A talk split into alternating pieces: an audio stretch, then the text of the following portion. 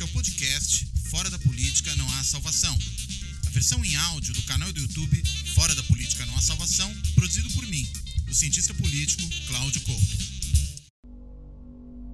Olá, este Fora da Política Não Há Salvação tem como discussão o Partido Militar, ou seja, a atuação política das Forças Armadas no Brasil. Né? Como é que elas influenciam no processo político, como é que elas participam do processo político.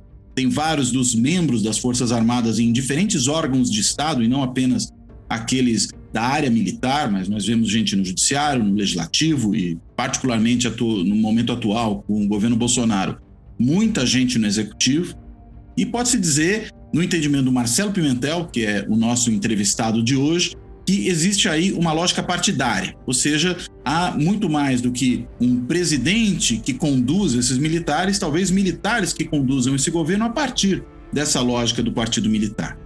E para entender essa questão, eu vou pedir ao Marcelo para começar a nossa conversa, primeiro dando as boas-vindas, agradecendo a participação dele. Marcelo Pimentel, que é um coronel da reserva do Exército, ele é mestre em ciências militares pela Escola do Comando do Estado-Maior do Exército, a ESEME, e tem tratado no âmbito público de uma série de temas relacionados a, a, a essa questão. Inclusive, publicou um capítulo recente num livro organizado. Uh, onde que está aqui o livro? Opa, aqui nas minhas anotações. No livro organizado pelo João Roberto Martins Filho, uh, o livro chamado Os Militares e a Crise Brasileira, e o capítulo do Marcelo é A Palavra Convence e o Exemplo Arrasta recomendo que as pessoas leiam ali, ele trata de uma série de questões atinentes a esse problema. Mas, sem maiores delongas, então, retomando, duas boas-vindas a Marcelo. Agradeço e peço, Marcelo, explica para nós aqui o que, que é esse partido militar. Obrigado, Cláudio, pelo convite de participar do debate. Antes de responder a sua pergunta de forma muito objetiva, eu devo esclarecer que as manifestações de minha opinião, do meu pensamento, aqui nesse programa estão amparadas pela Lei 7.524 de 1986, que confere ao militar da reserva o direito à sua livre expressão em temas de natureza política, ideológica, histórica e de interesse público, independentemente dos regulamentos disciplinares. Então, feito essa, esse esclarecimento, é, certa vez, é, Cláudio, em 2019, quando o governo estava se montando, né, iniciava é, iniciávamos aí a observação sobre o governo, eu fui descrever a um tenente da ativa, da minha convivência é, social, né? eu sou tenho grande, é, muitos parentes que são militares, fui descrever onde estavam posicionados os oficiais da minha geração, especialmente generais e coronéis com quem eu convivi ao longo de boa parte da minha carreira. E depois de descrever a situação, o tenente de forma muito singela, se dirigiu a mim, concordando, é, coronel, disse mais ou menos assim, coronel, realmente, a gente verifica que houve um aparelhamento do governo. Mas o outro lado, quando governava, fez a mesma coisa. De imediato, eu não percebi a sutileza do, desse ato falho. Depois eu percebi que ele, tenente, jovem tenente, ainda nativo, começando a carreira, já se via como pertencente ou tendo que pertencer a um lado em termos políticos ou governamentais, é pela posição de generais e coronéis que até outro dia comandavam tropas e, e, e assumiam e exerciam funções destacadas da estrutura hierárquica. Então isso me despertou o interesse de reler alguns atores, autores, Zé Moreira de Carvalho, Oliveiros Ferreira, que eu já tinha lido é, como tenente, capitão, e conhecer, travar contato com outros autores que descrevem ou tentam descrever o fenômeno atual, como o Piero Leiner, um antropólogo, o próprio professor João Roberto, que você citou, que é o organizador desse livro, e percebi que valeria a pena abordar esse protagonismo de militares na política, considerando-os como um partido ou uma lógica partidária. Então, eu defino esse partido militar, emprestando esses conceitos esse conceito desses autores como um grupo é, coeso, disciplinado, hierarquizado, evidentemente informal, uhum. com algumas características autoritárias e pretensões é, de poder, pretensões de poder político, até de natureza hegemônica, que é dirigido por grande parte dos generais formados nos anos 70 na Academia Militar das Agulhas Negras, que são, não por acaso, esses que conhecemos de cor, nome e sobrenome, mesmo que o nosso país não esteja vivendo nenhuma situação bélica, é, nem como ameaça é, remota. Né? Então, é esse grupo que, na minha visão, vem dinamizando, ou seja, vem dando direção, sentido e velocidade a dois processos que se alimentam mutuamente e que, de certa forma, constituem esses três elementos, o partido e os dois processos, um fenômeno histórico, sociológico, que acompanha a formação do Estado brasileiro desde o Segundo Império, especificamente. Os dois processos são muito evidentes hoje, que é a politização das Forças Armadas ou dos militares, que são os integrantes das Forças Armadas, e um outro processo, espécie de corolário desse processo, que é a própria militarização da política, e evidentemente através da política, por intermédio da política, da própria sociedade. Eu vejo um quadro aí no seu backdrop, fora da política não há salvação. Que é o nome do canal, eu né? concordo, concordo especialmente com essa, esse resumo, porque o que nós estamos vendo é um, vendo é um protagonismo político, na minha opinião, indevido, anacrônico e impróprio de militares, muito além daquilo que é normal para militares de forças armadas de países democráticos e livres, é, que é normal exercer nas épocas eleitorais, na manifestação individual do seu pensamento, mas não como esse grupo político bastante evidente, que já está no poder, né? não entrou no poder desta vez, diferente de outras ocasiões do fenômeno é, arrombando a porta, rompendo a institucionalidade, mas entrou no poder pela via democrática e permanece no poder, controlando, inclusive, as narrativas sobre o governo, de modo a fazer aquilo que todo partido político que conseguiu o poder é, tem como objetivo, que é manter-se no poder. E é exatamente o que nós estamos assistindo aqui nas vésperas do início da campanha eleitoral, com as acomodações de políticos e grupos para essa disputa.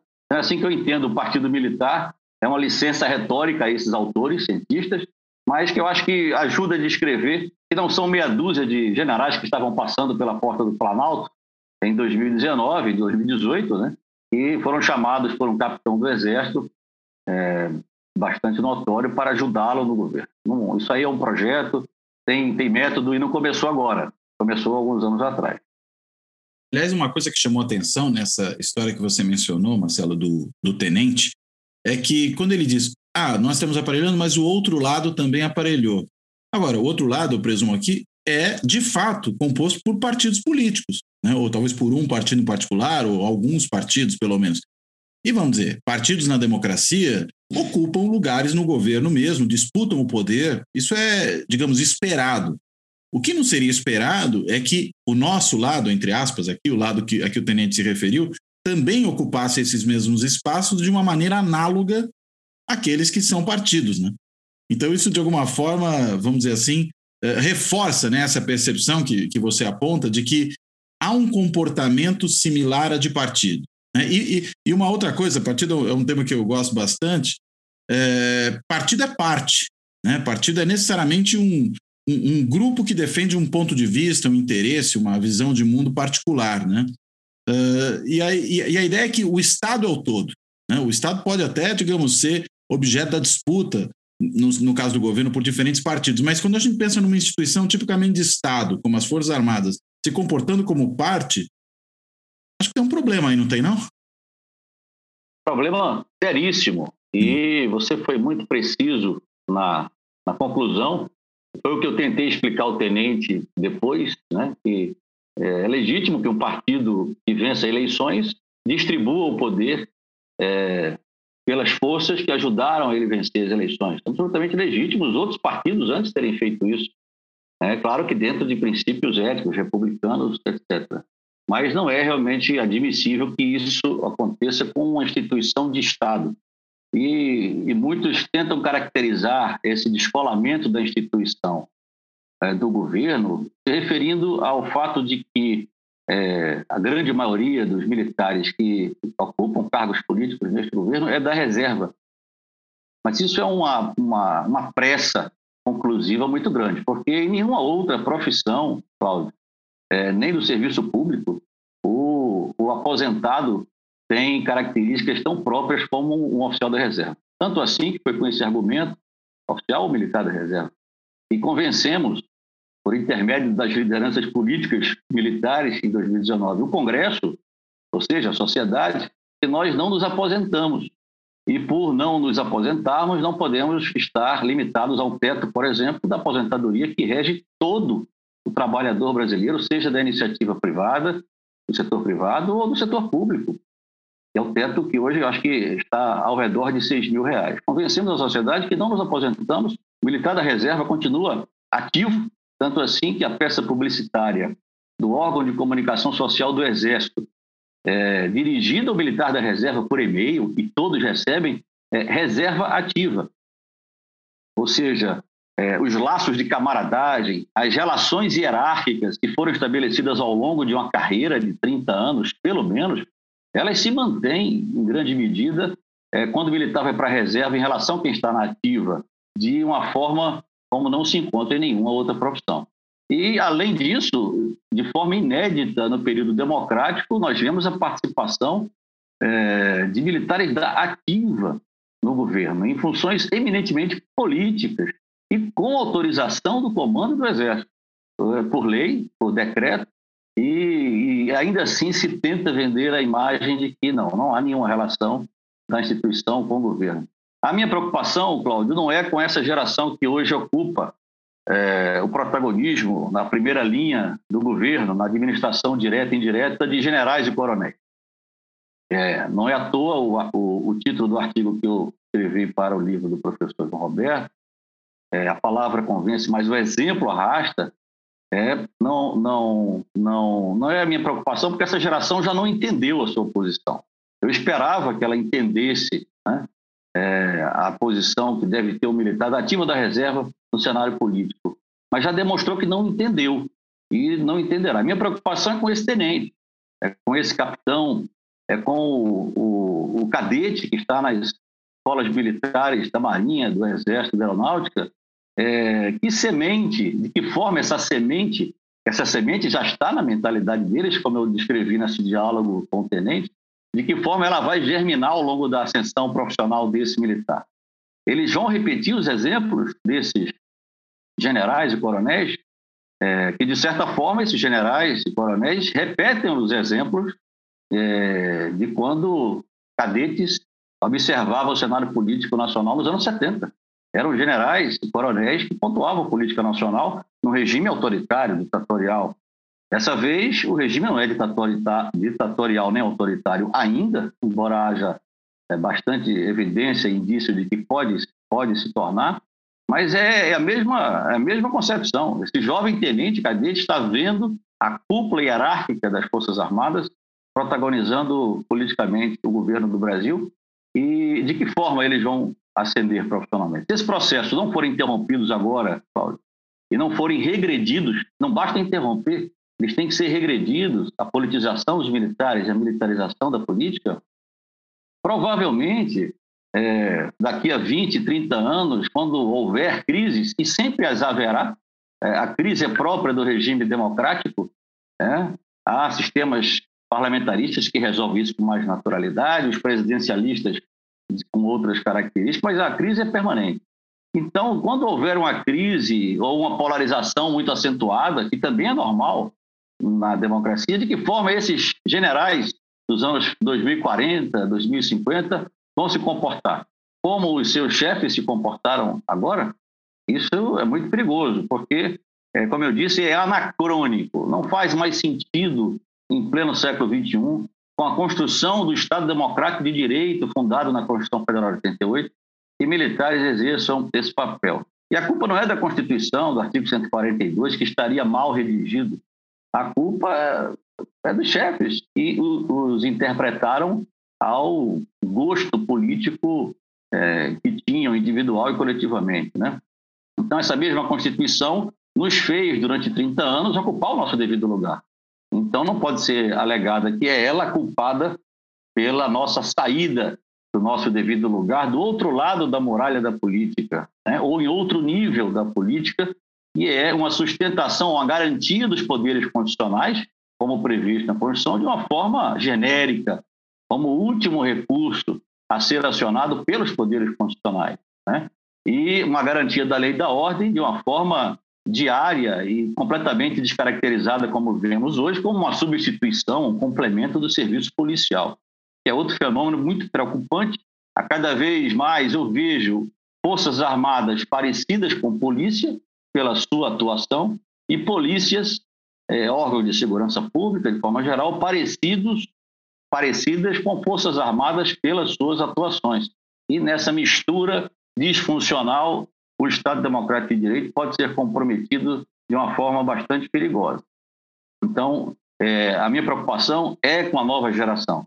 É, o, já que a liderança militar não está conseguindo voltar para o seu lugar, porque é inequívoco que está fora dele, a liderança política, civil, é, tem que ter muita atenção nesse processo de sucessão eleitoral, e não só no nível federal, no nível estadual também, né?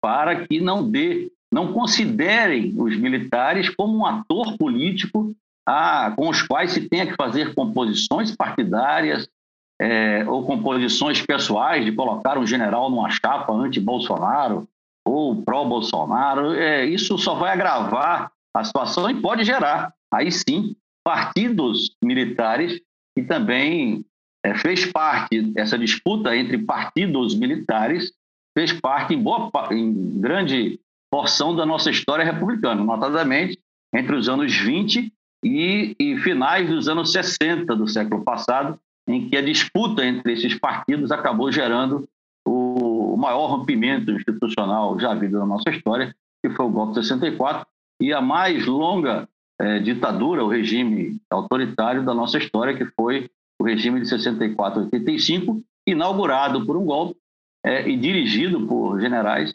e que, infelizmente, hoje, em pleno 2021, são motivos de ordens do dia, assinadas por comandantes militares e ministro da Defesa, que também é militar, e que não causam nenhum incômodo à sociedade, vira no máximo uma manchete de um dia e, e passa de forma desapercebida para a grande parte do Brasil, e é um absurdo, sob o meu ponto de vista, que é, comandantes de Forças Armadas assinem ordens do dia, que são ordens para a sua tropa, né? é, mencionando episódios de natureza política de triste recordação para o país, inclusive os intitulando golpe ditadura é, como marcos da democracia. Não é admissível, não foram e jamais serão, mesmo que se tentem narrá-los como sendo. Agora, uma coisa interessante que você menciona, né? você fala de uma militarização da política e do seu, digamos, reverso, que seria essa politização das Forças Armadas, né, ou dos militares. É interessante porque, quando você mencionou isso, na hora eu pensei num paralelo que tem sido muito comum, uh, não, não o paralelo, né, mas na verdade a menção que permite estabelecer esse paralelo, ao que se fala de politização da justiça e judicialização da política. Quando a gente fala do judiciário, do Ministério Público, está falando também de carreiras de Estado, só podem ser realmente carreiras de Estado, estamos falando inclusive de um poder, quando se fala de judiciário, é, e que supostamente também não tomaria partido, né? não faria política de natureza partidária, não teria uma agenda própria de natureza partidária. É, e, e, pelo que você aponta, quer dizer, a gente tem uma semelhança muito grande entre essa militarização da política com a judicialização da política e essa politização da justiça com a politização das Forças Armadas, né? É, só que parece que o fenômeno do, do, da, da, ação dos militares é, inclusive, mais. Ele deita raízes muito mais antigas e mais profundas né, na sociedade brasileira. O fenômeno da politização da justiça parece uma coisa mais da redemocratização, que vem de lá para cá, a Constituição de 88, reforço do papel do Ministério Público. Enquanto esse outro não, né? Esse outro uh, tem uma, uma expressão mais antiga. Até acho que foi, se não me engano, o professor Luiz Werneck Viana, que há um tempo atrás se referiu aos membros do Ministério Público e mesmo alguns juízes como tenentes togados, né, ou novos tenentes, como se fosse um novo tenentismo. Né? Você enxerga realmente também essa, essa similaridade entre a maneira como essas duas, ou três, até se a gente considera Ministério Público e Judiciário separados, né, três carreiras de Estado se comportam e interferem na política? É, de certa forma, seria até fácil dizer que eu concordo, mas eu não concordo, não. Ah, Há uma é? diferença há uma diferença fundamental. Hum. Chamar um promotor, digamos, que tem um certo ativismo político de tenente togado, esquece-se de um fator importantíssimo. Hum. O promotor não usa armas. Hum. O promotor não é o último recurso do Estado com o emprego da violência para a garantia da lei e da ordem, para a garantia dos poderes constitucionais.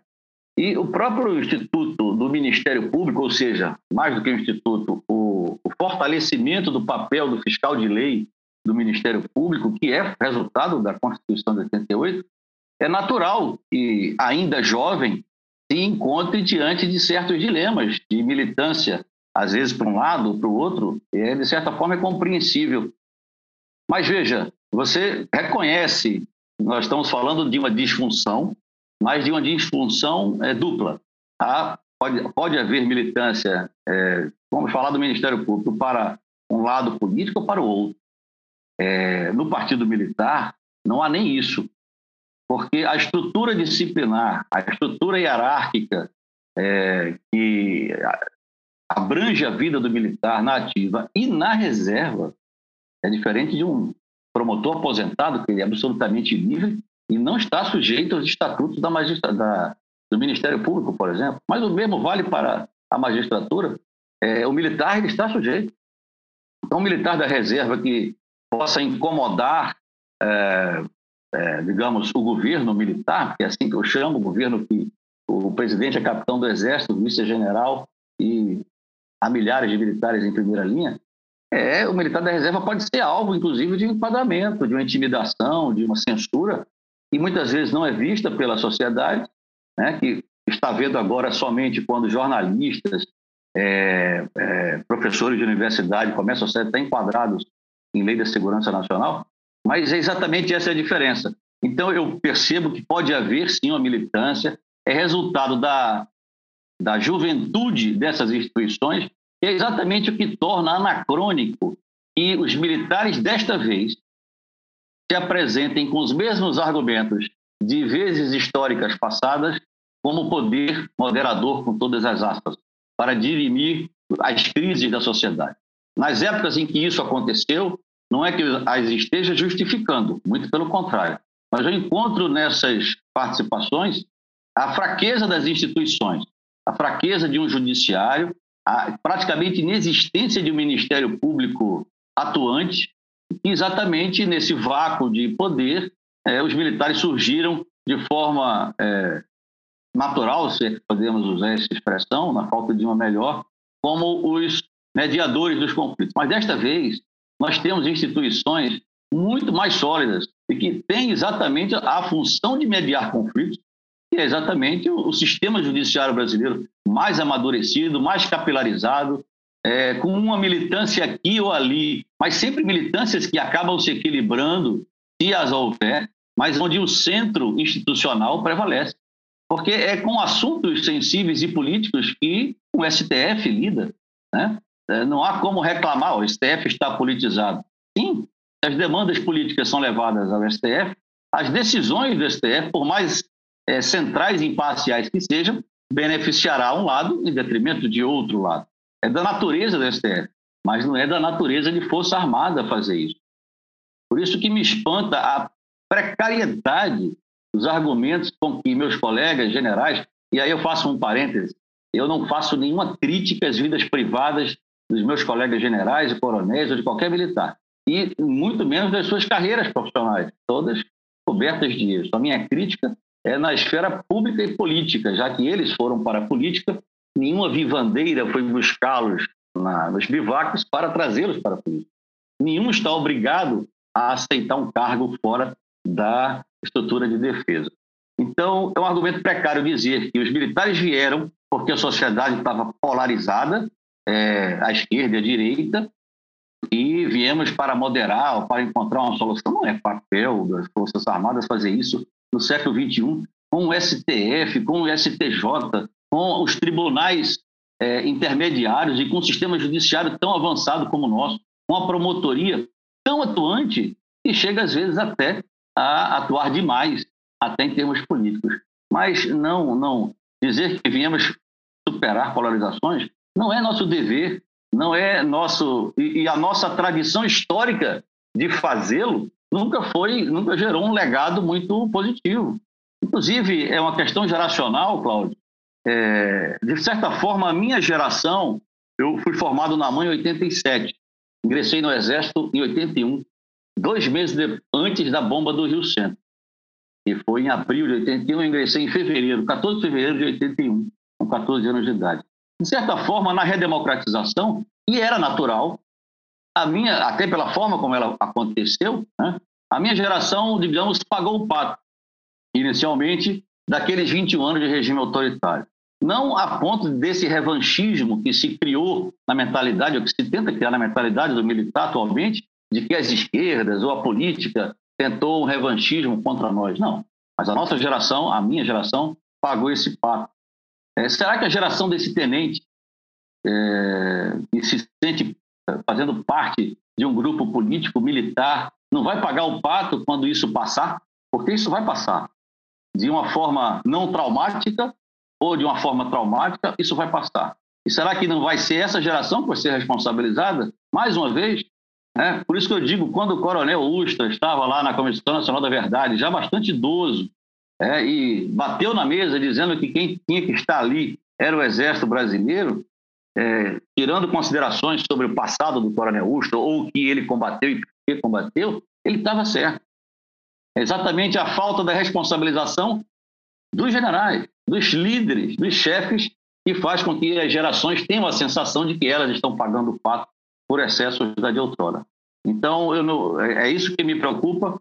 É, essa militância não pode haver, não deve haver, mas eu tenho desesperança que a atual geração de líderes militares perceba isso.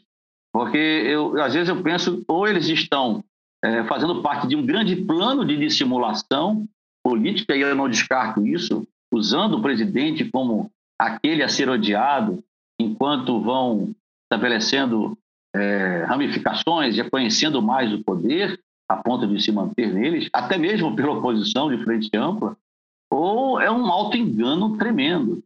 Né? Achar que estão fazendo sucesso. Mesmo que o governo estivesse às mil maravilhas, Cláudio, tivesse um desempenho excepcional, o Brasil fosse o campeão de não mortes na pandemia, a economia estivesse muito bem, as instituições uma maravilha, mesmo assim seria indevido seria impróprio ah, o protagonismo de militares no cenário político nacional. E a gente não precisa ir muito longe, não. Basta ver o nosso vizinho latino-americano, como é que as Forças Armadas se relacionam com a política. Não é como nós estamos fazendo agora. Se tiver dúvida, veja como o nosso vizinho norte-americano, é, me refiro aos Estados Unidos, lida com a questão da participação do militar na política doméstica, né? O problema que foi um general aparecer é, numa foto com o presidente Trump, num evento político, teve que se desculpar, teve que pedir perdão à corporação e à sociedade. Né? Então, é preciso que, que, inclusive, essas instituições que você citou, do judiciário, os fiscais da lei, porque existe o Ministério Público Militar também, né? E eu, às vezes, sinto que o Ministério Público Militar podia ser mais atuante exatamente nesse aspecto da institucionalidade, da posição institucional dos militares, e me refiro especialmente aos militares das Forças Armadas, Paulo. Agora, uma coisa muito interessante que se aponta no seu capítulo do livro, né, é uma. Você começa fazendo alguma menção a algumas datas significativas, né? A saída do Figueiredo e depois, enfim, vem para 2016, depois chega 2020. É, um dado interessante é quando você aponta né, que de toda de todo, todos os membros, né, os, alto, os generais daquela reunião do alto comando do Exército, né, que ocorreu em 2016, ainda época da presidente Dilma, eram 17 generais, né? É, só dois em 2020 não estavam em algum cargo de natureza política, né? É, a gente está falando da mesma geração. O que, que explica, desse ponto de vista da sua, da sua perspectiva de análise, essa presença tão massiva de tantos generais em cargos políticos daquela mesma reunião, né? E a gente está falando de gente que pouco tempo atrás estaria, digamos assim, tomando as decisões que supostamente não seriam decisões de natureza partidária, né? É um número que impressiona, né? É verdade. E olha que quando eu redigi o artigo, foi início do ano passado, para o livro, é, eu nem considerei o alto comando de 2018 e 2019, já que havia dois generais da ativa do alto comando que exerciam os dois principais cargos políticos do governo.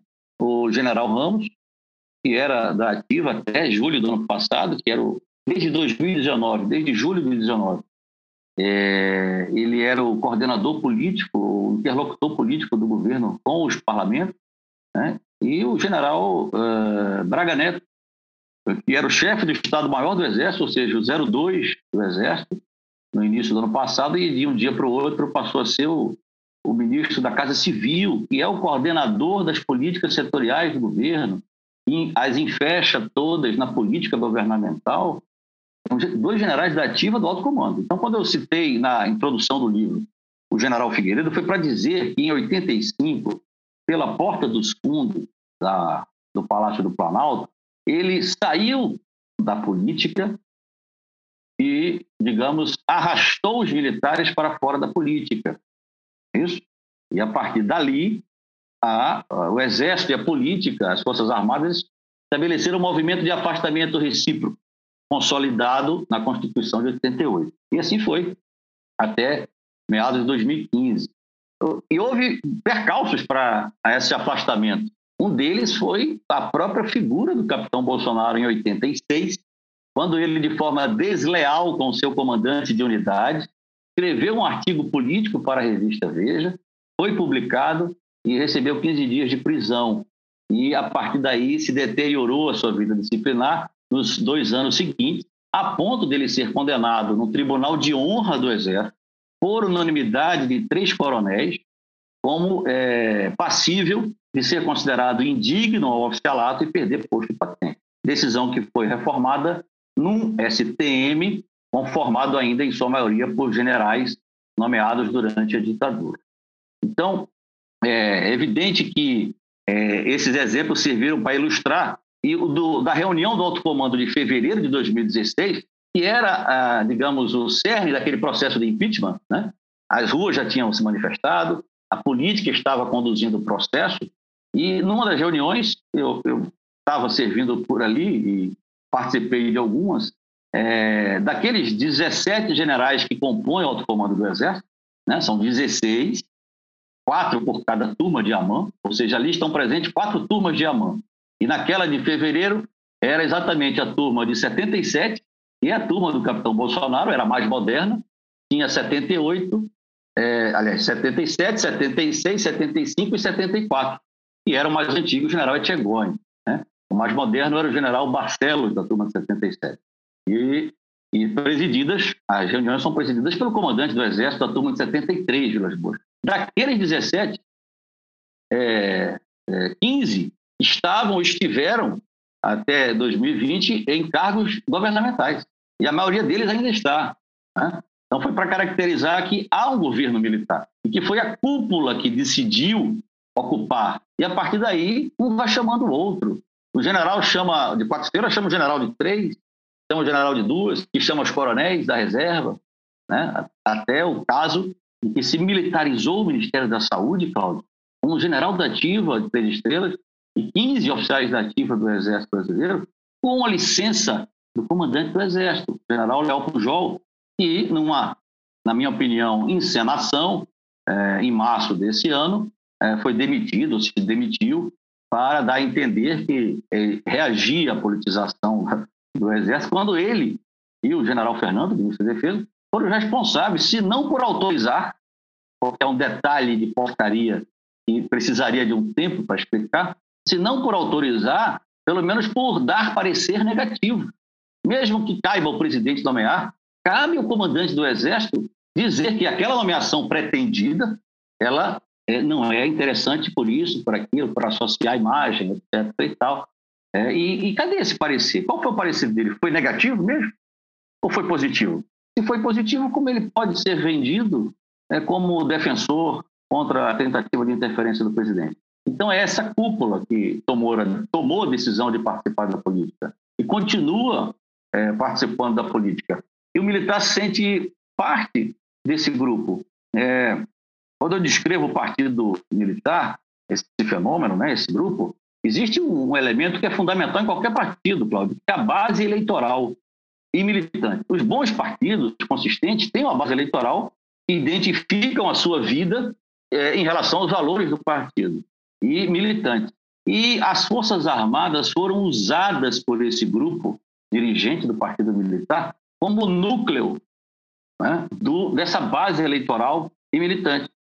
Então, a família militar, como se costuma chamar, que é o militar, seu entorno familiar, e depois o seu entorno social aproximado, e pelo uso das redes sociais, o entorno social ampliado, vai, de certa forma, servindo de voto, né? vai amalgamando votos para que essa cúpula é, ocupe os cargos mais relevantes do governo. Isso é muito negativo, porque identifica até o garotinho, o filho do, do sargento João, é, que vai fazer 16 anos, ele vai votar é, no militar. E não é só para presidente, Cláudio. Nas próximas eleições, haverá uma profusão de candidatos militares da ativa e da reserva concorrendo a todos os cargos.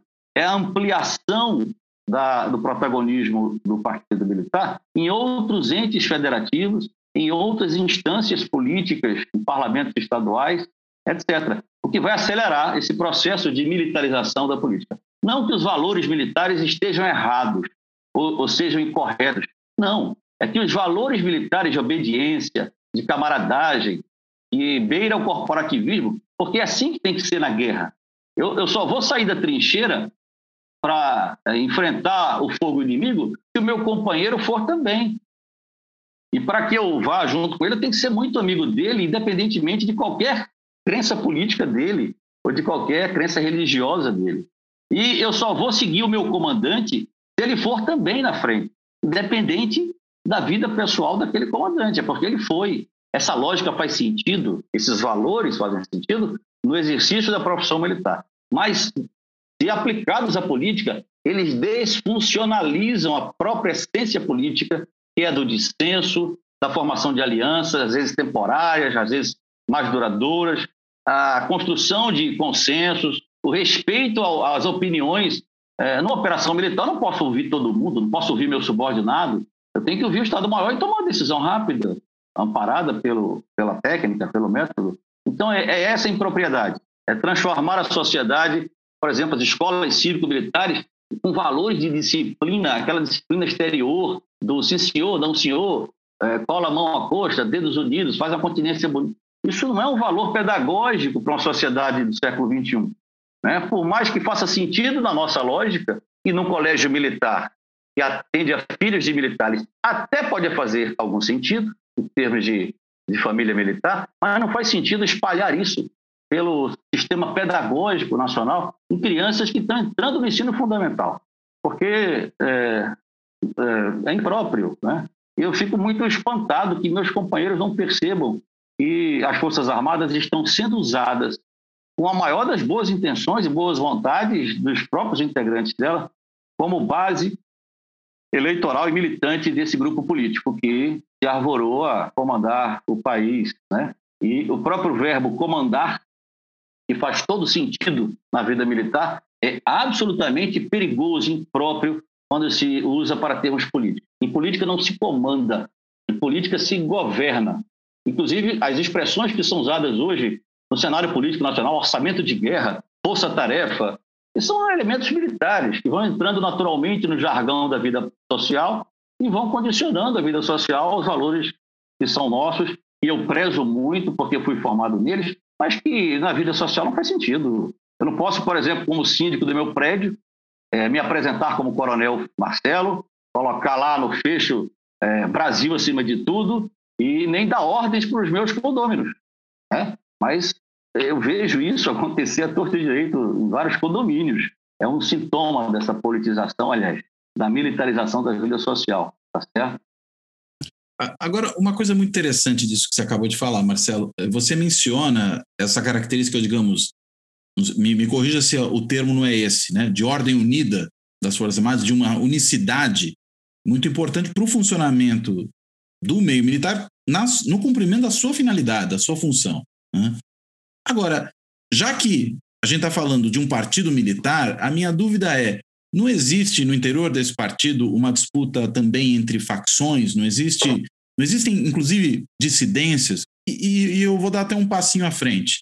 É, não haveria no meio militar setores importantes, me diga se eles são ou não importantes, que divergem dessa perspectiva de um partido militar? Como é que isso opera no interior das Forças Armadas?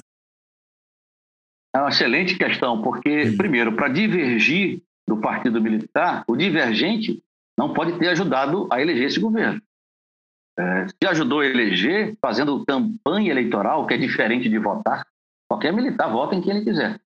Mas quando um militar da reserva leva o seu posto junto, os seus valores, e faz campanha para um determinado político, eu nunca fiz, jamais farei, é, ele, ele não pode, não, não é um divergente com autoridade moral para fazer é, abrir dissidências.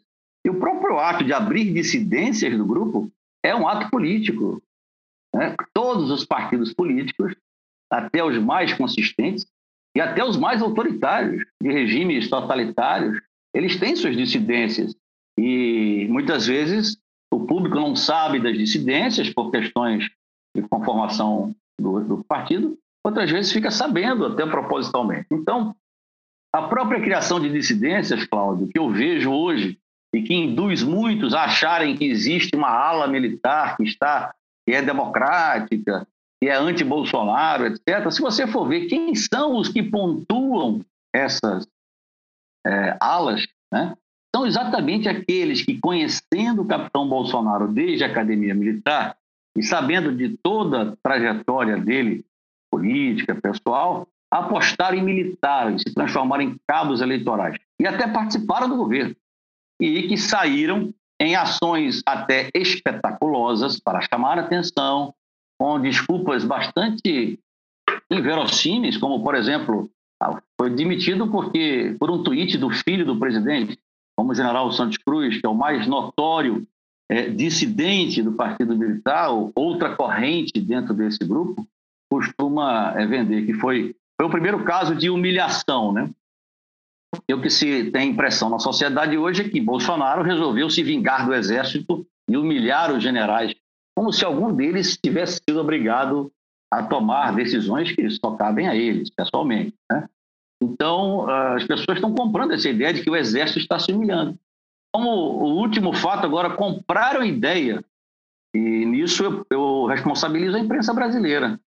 Não sei por que razões, não sou especialista, mas ela acaba colaborando para essa narrativa de que o comandante do Exército atual, e aqui não vai nenhuma crítica à decisão dele, que ele ou se curvou a Bolsonaro na não aplicação de sanção disciplinar ao general da ativa Pazuello, pelo fato notório da manifestação política, ou ele fez um recuo tático para não é, escalar uma crise com o presidente. Sendo por um ou outro motivo, né, a respons... o mal é o mesmo, é a impunidade. Seja porque se dobrou, seja porque fez um recuo tático, é a impunidade. Porque a partir de agora, qualquer militar da ativa pode, numa manifestação contra o presidente da República, dizer fora Bolsonaro.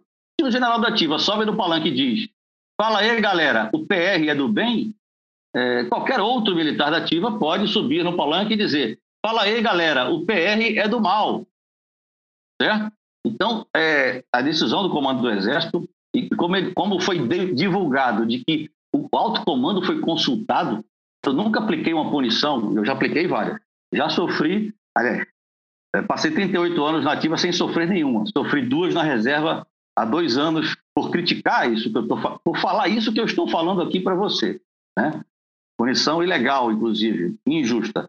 Então, eu nunca precisei consultar ninguém para punir algum subordinado que transgrediu a disciplina, só consultei o, RDE, o Regulamento Disciplinar do Exército. Então, cabe ao comandante do Exército, é um ato individual dele, aplicar é, é, o RDE. Se ele não aplicou, ele tem que dizer para o militar e para a sociedade, que teve repercussão social, por que ele considerou que o ato do general Pazuello não, consist, não consistia, não tipificava uma transgressão disciplinar prevista no anexo 1 do regulamento disciplinar do Exército, para que os militares entendam, afinal de contas, que conduta é punível e não. Né? Porque, como eu disse, se ele não, Mas não explicar... só não explicou como colocou sigilo de 100 anos, né? Também é impróprio, porque nenhum processo disciplinar é sigiloso. É, o resultado de um processo administrativo disciplinar é a nota de punição, que é uma espécie de sentença, se a gente for comparar com o âmbito criminal, jurídico, etc. Essa nota é publicada em boletim interno, exatamente para servir de exemplo a, aos militares que estão sujeitos àquele comando, e no caso é o comandante do Exército, ou seja, todos, né? É, que aquele ato, aquele fato é, praticado pelo militar se enquadra no número tal, tem a seguinte agravante, a seguinte atenuante, é classificação média, grave ou leve, para servir de exemplo. Essa é a essência do exemplo da disciplina. Né? Quando não se pune, também tem que dizer por que não se puniu. Né? Então, colocar sigilo de 100 anos, olha, é absurdo isso. É, é, é de... E eu fico estarrecido que a imprensa nacional não vai ao comandante do Exército, não é o Bolsonaro, o general Ramos, ao ministro da Defesa, porque não cabe a eles punir. É o comandante do Exército, é a última instância de um processo administrativo disciplinar. Presidente não pode anular punição disciplinar. O ministro da Defesa não pode, a lei não permite. E aí eh, insistem em ficar ouvindo esses se passando a impressão de que o presidente deu ordem. É, não. Como tem um comandante, ele vai ter o maior prazer de, diante de microfones, de uma entrevista coletiva, a gente é treinado para isso também. A gente faz media training para comandar, né? Porque decisões de comandante é, têm repercussões. Se essas repercussões é, são de interesse público, a imprensa que faz um serviço de interesse público tem que perguntar e ele dizer, ó, não punir, porque isso, porque aquilo. Ah, sim, então entendi. Então, agora eu sei o que é que pode e o que é que não pode. Mas o que é que parece, Cláudio, para a sociedade? E ele não foi punido porque ele apoia o governo. O militar, o tenente, o soldado, o recruta, o sargento, o coronel, eu, na ativa, na reserva, entendeu isso. Está certo isso. Não caracteriza um partido militar, uma parte, como você diz, só vale. E, e o meu caso pessoal é, é emblemático. E, do ponto de vista pessoal, é de causar indignação a mim até hoje. Eu fui punido exatamente porque critiquei a politização do Exército em 2019, em abril, com a participação de militares da ativa no governo e com a quantidade enorme de militares da reserva no governo. É, eu fui punido por quê? Porque fiz crítica ao governo? Criticar o governo hoje é criticar o Exército? Se é, a minha tese do Partido Militar se confirma. Né? Então, não pode dar esse tipo de interpretação. A imprensa tem a responsabilidade de perguntar à autoridade que cabia punir, porque não puniu. Ele vai lá e fala, não através de uma nota lacônica e superficial é, expedida pelo seu porta-voz, que é o chefe da Conta Social. Aliás, em janeiro de 2019, o porta-voz do Exército, que falava em nome do comandante do Exército por quatro anos, durante o, o comando do general Vilas Boas, de um dia para o outro, é, e na ativa, passou a ser o porta-voz do presidente da República e do governo brasileiro. Você quer maior com autorização do comandante do Exército. E eu não sei se já era o general Léo Pujol ou se ainda era o general Vilas Boas. Você quer maior prova de politização do Exército? Aliás, a minha outra punição foi porque disse que esse porta-voz é, mentia num contexto histórico, e eu posso fazer críticas e manifestar-me livremente sobre história, quando afirmava que o golpe de 64 e o regime que ele instaurou eram uma revolução democrática. Ele disse isso diante da imprensa, diante do Brasil, e eu disse que ele mentia. Evidentemente, Cláudio, eu estou falando no contexto histórico, né? Mas foi com esse pretexto, por cima da lei 7.524, simplesmente porque eu criticava o governo, é, me enquadraram em ofender um oficial da ativa um oficial general da ativa.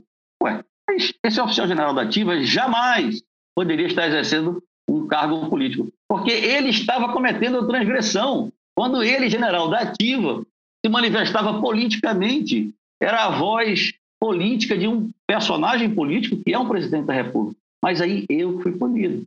Né? Isso, isso, me causou bastante indignação, já assimilei, faz dois anos isso, é, entendo isso como a prova mais cabal, juntando com a não punição do general Pazuello, de que, infelizmente, e olha, eu não tenho nenhuma satisfação de dizer que eu estou certo, e infelizmente faz sentido considerar esse fenômeno redivivo e esse partido militar atuante. Ele tem que ser extinto de uma vez por todas na história do Brasil. E o meu papel no debate é, é sempre em defesa do Exército brasileiro, em defesa dos militares do Exército e das Forças Armadas, em termos de sua institucionalidade, da sua importância capital para a garantia dos poderes constitucionais. Eu não posso garantir poderes constitucionais se eu sou identificado pela sociedade como fazendo parte de um lado político. Eu perco a legitimidade de fazê-lo e até de mobilizar o país para uma ameaça externa, porque uma ameaça externa precisa da mobilização de todos, independentemente de partidos, crenças religiosas, posições ideológicas, e a sociedade nos identificando como, como tendo uma posição ideológica definida. Não interessa se é a direita ou a esquerda, ou apoiando o governo do PSL, do presidente Bolsonaro, do PT, é, não pode nos identificar. Nós não podemos fazer isto. É uma insensatez, é uma impropriedade. E é nesse sentido que eu faço as críticas. É sempre no sentido do interesse público, porque é, nós somos uma instituição do maior interesse público. É por isso que eu falo e é por isso que eu participo do debate e agradeço o seu convite.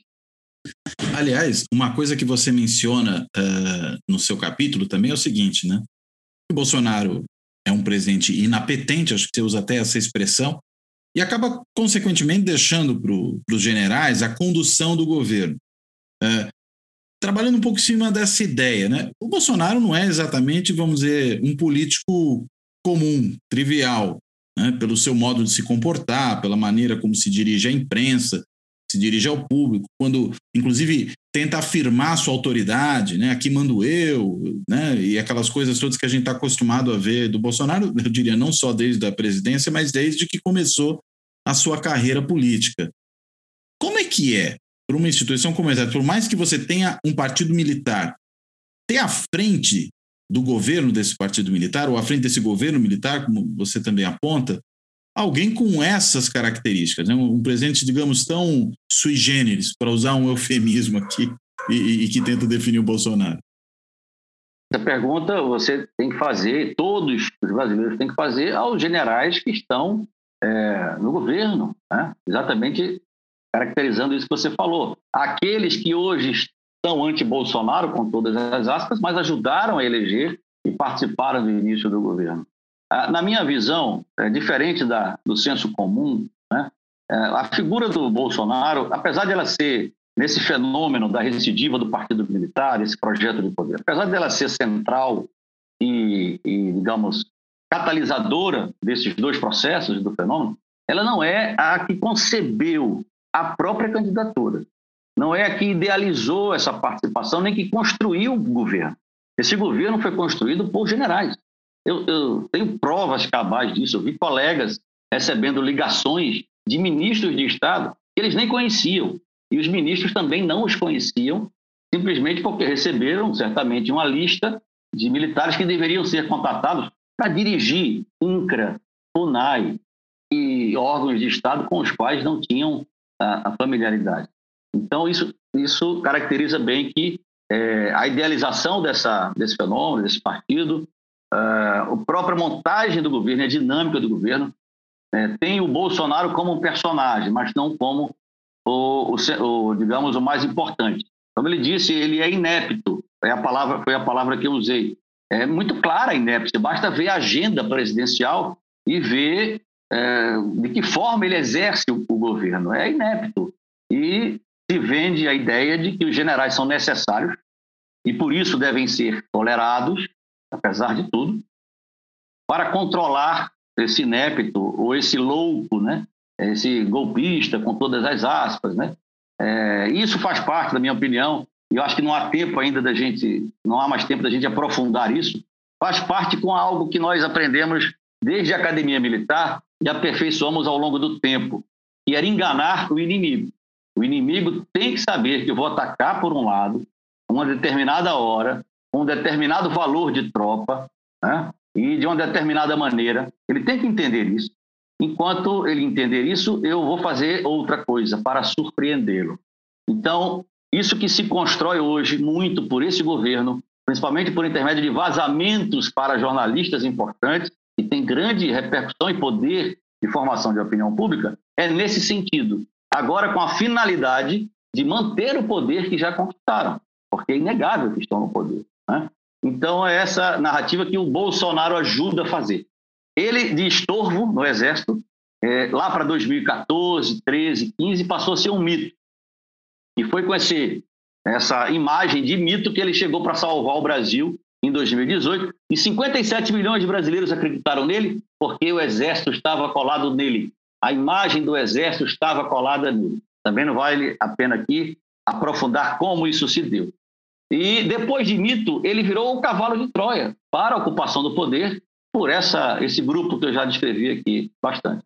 E a partir daí ele passou a ser um espantalho, chamando atenção para assuntos completamente prosaicos, revoltosos, que davam muita manchete, enquanto, para usar a expressão de um dos seus ministros, se passava a boiada e se ia é, ocupando o poder, se enraizando no poder, se conhecendo o poder. Né?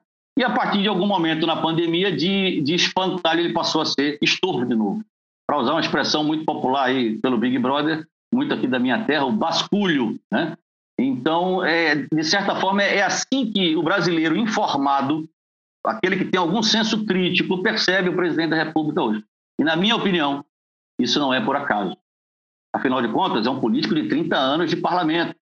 Não é um, um qualquer, por mais medíocre ou por mais inexpressivo que tenha sido, ele sabe fazer política. Foi eleito sucessivos mandatos.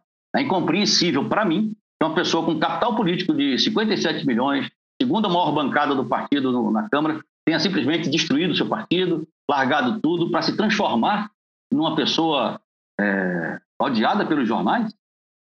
É, então, vale a pena talvez aprofundar é, esse papel que ele vem exercendo, que ajuda na finalidade do Partido Militar se manter no poder, seja pela situação com o enfraquecimento eleitoral do, do, Bolsonaro. Acredito que ele não vença em segundo turno é, a ninguém, acredito sinceramente.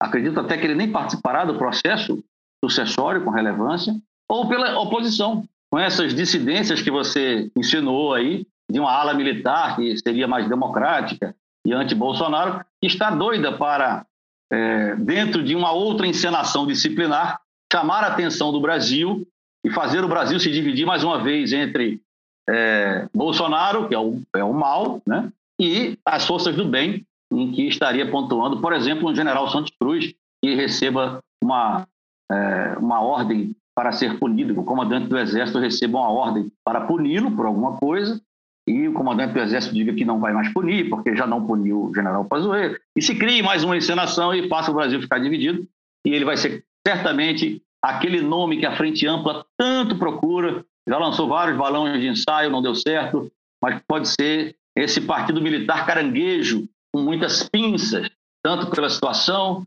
como pelas oposições, né, Frente Ampla. Então, é, isso aí já é, inclusive, um projeto, uma projeção para o cenário político daqui para frente. A gente já está em campanha, né? As mudanças de personagens importantes de um partido para o outro, formação de alianças que a gente vem acompanhando já dão esse, esse indício. Então, é assim que eu vejo esse papel do, do presidente da República. É mais um ator, claro, tem muita coisa que é natural, realmente, o que facilita o trabalho do ator, e como uma grande dissimulação estratégico político, política é, desse grupo que está no poder, porque a gente sabe fazer isso, a gente aprende a fazer isso. Quanto mais a gente enganar o inimigo, mais chances de sucesso terá a operação planejada para a conquista de um objetivo militar. Né? Transporte isso para o mundo político, porque os militares transportaram para a política, e você poderá entender é, o que quero dizer. Para a gente fechar e, e, encerrar de vez, só uma última questão, e aí, se você quiser depois amarrar suas conclusões, está valendo também, Marcelo. E as PMs, as polícias militares? Né? A gente está falando de se a gente pensar nas polícias militares no seu conjunto, de um contingente muito maior do que o das Forças Armadas, de gente que está, digamos, na lida da violência cotidiana, né, usando armas diariamente, não apenas em situações de treinamento de, de ações mais episódicas. Uh, não há um receio desse partido militar de perder o controle dessa situação para essas polícias, que inclusive são, a gente sabe, uma base eleitoral importante, aí eu não vou dizer do partido militar, mas do bolsonarismo propriamente dito? Obrigado, Cláudio. É, vou tentar ser bem breve. Uhum. É, teria que fazer um outro programa para analisar a política. Eu fico muito receio de empregar a expressão bolsonarismo. Parece que a gente está falando de uma ideologia concebida, formatada. Estou pensando mais como um movimento, né? Não, certo, ok. Eu entendo perfeitamente, é uhum. compreensível. Mas é, o que há com as polícias militares é o excesso de militarização.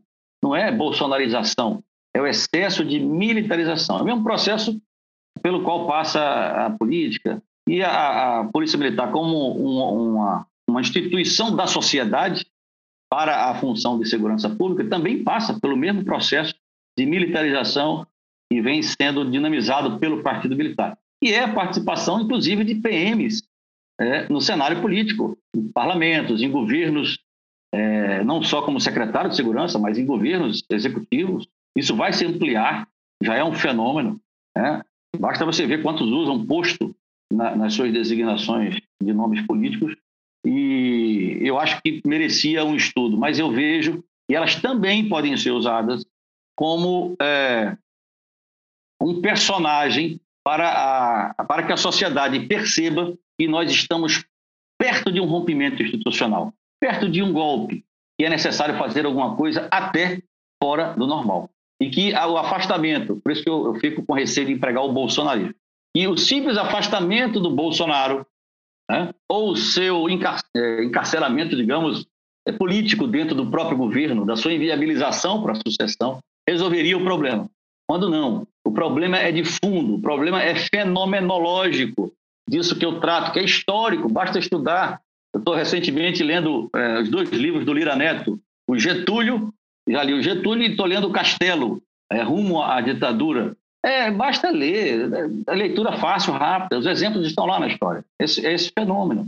Então, as polícias passaram do ponto da sua militarização. Eu não vou discutir aqui se vale a pena a polícia ser militarizada ou não, tem que ser unificada, é outra questão. Né? Mas eu acho que elas são também, ao mesmo tempo que são alvos desse processo, elas também estão sendo usadas e podem ser usadas na criação dessas percepções de que o risco de motim é, justificaria o afastamento do presidente, ou pelo impeachment, ou por uma renúncia que vai ser vazada, como se os militares tivessem convencido. Né? E aí faria muito bem para a narrativa de que 64 não foi golpe, que foi um contragolpe, de um golpe que estava planejado e que os militares salvaram o Brasil da extrema esquerda.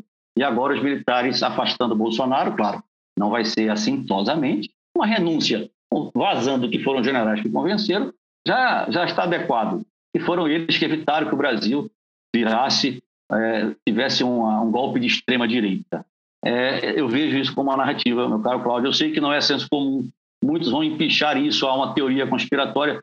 Eu gostaria tanto que fosse uma teoria conspiratória, porque o que sobra disso são esses generais iguais ao Bolsonaro, cúmplices de Bolsonaro, inclusive da maior tragédia sanitária humanitária mundial em um único país, que foi essa administração criminosa, criminosa da pandemia no país, que um governo Infelizmente, eu não tenho nenhuma satisfação em dizê-lo, mas eu sinto na obrigação de dizê-lo para que as forças políticas entendam e façam alguma coisa. Um governo militar, militarizado, como estamos vivendo agora. Obrigado pelo convite, Cláudio. Estou à disposição se quiser conversar mais sobre isso. Obrigado pela forma como você conduziu o nosso bate-papo. Marcelo, muitíssimo obrigado a você. Foi super esclarecedor. Eu acho que, enfim, quem ouvir isso aqui, assistir, vai sair entendendo muito mais do que realmente está acontecendo no país e do que é essa atuação dos militares na política brasileira. Bem, e dizendo isso, reforçando o agradecimento, eu fecho por aqui, me despeço do Marcelo, me despeço de quem nos ouve nos podcasts, de quem assiste no canal do YouTube. Até a próxima.